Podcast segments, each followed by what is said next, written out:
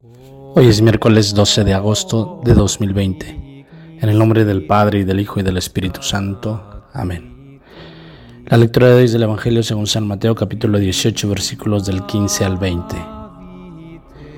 Si tu hermano peca, ve y corrígelo a solas. Si te escucha, habrás evitado que tu hermano se pierda. Pero si no te escucha, lleva contigo a uno o dos más para que toda palabra quede confirmada por boca de dos o tres testigos. Pero si él los ignora, denúncialo a la comunidad. Y si también ignora a la comunidad, considéralo como un pagano o un cobrador de impuestos. Les aseguro que todo lo que ustedes aten en la tierra será atado en el cielo, y lo que desaten en la tierra será desatado en el cielo. Además, les aseguro que si dos de ustedes se ponen de acuerdo para pedir algo en la tierra, les será concedido por mi Padre que está en los cielos. Pues donde dos o tres se reúnen en mi nombre, yo estoy allí en medio de ellos. Palabra del Señor. Dejemos que la palabra habite en nuestro corazón. La sugerencia de Jesús en el texto de hoy es la reconciliación. Una reconciliación no acusando las fallas, las faltas del otro, sino una reconciliación que tiene que ver con la corrección fraterna. De tal manera que esta corrección fraterna se hace individual. Si no se escucha, entonces llevar dos personas. Y si no se escucha, entonces llevar a esta persona ante la comunidad. Un proceso interesante es la corrección fraterna porque decíamos, no es un juicio sin misericordia. Es un juicio misericordioso porque cada discípulo está llamado a escuchar la palabra de su hermano individualmente.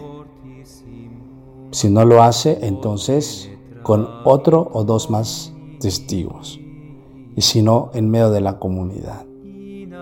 La comunidad es norma de conducta, la comunidad es norma de testimonio, la comunidad es norma del cristiano.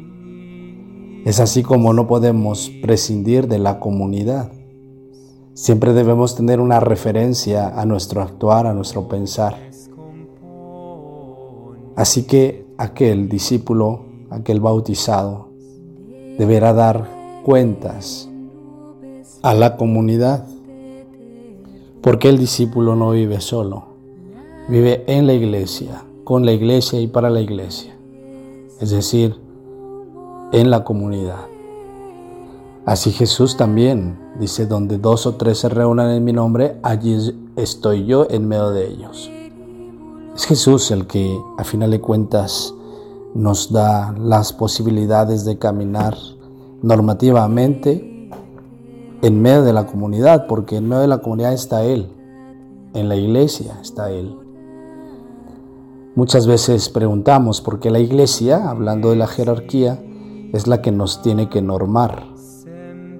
Pero la iglesia, hablando de la jerarquía, el magisterio de la iglesia, bebe de la teología y bebe de la Sagrada Escritura.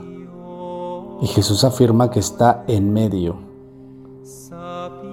Cuando nosotros pensemos en nuestra forma de actuar y si podemos también realizar el proceso de reconciliación como proceso de corrección fraterna, será necesario tratar al otro como queremos que nos traten a nosotros, como lo hace el mismo Jesús, con compasión y con misericordia. En el nombre del Padre y del Hijo y del Espíritu Santo, oh Jesús, buen pastor, dignate mirar con ojos de misericordia a esta porción de tu llamada Señor, suscita en tu iglesia vocaciones sacerdotales, consagradas y laicales para extender tu reino. Te lo pedimos por la Inmaculada Virgen, María de Guadalupe, tu dulce y santa Madre. Oh Jesús, danos vocaciones según tu corazón. Amén. Nuestra Señora de los Milagros, intercede para que termine esta pandemia. Ruega por tus sacerdotes y tus enfermos y protégenos a todos. Amén.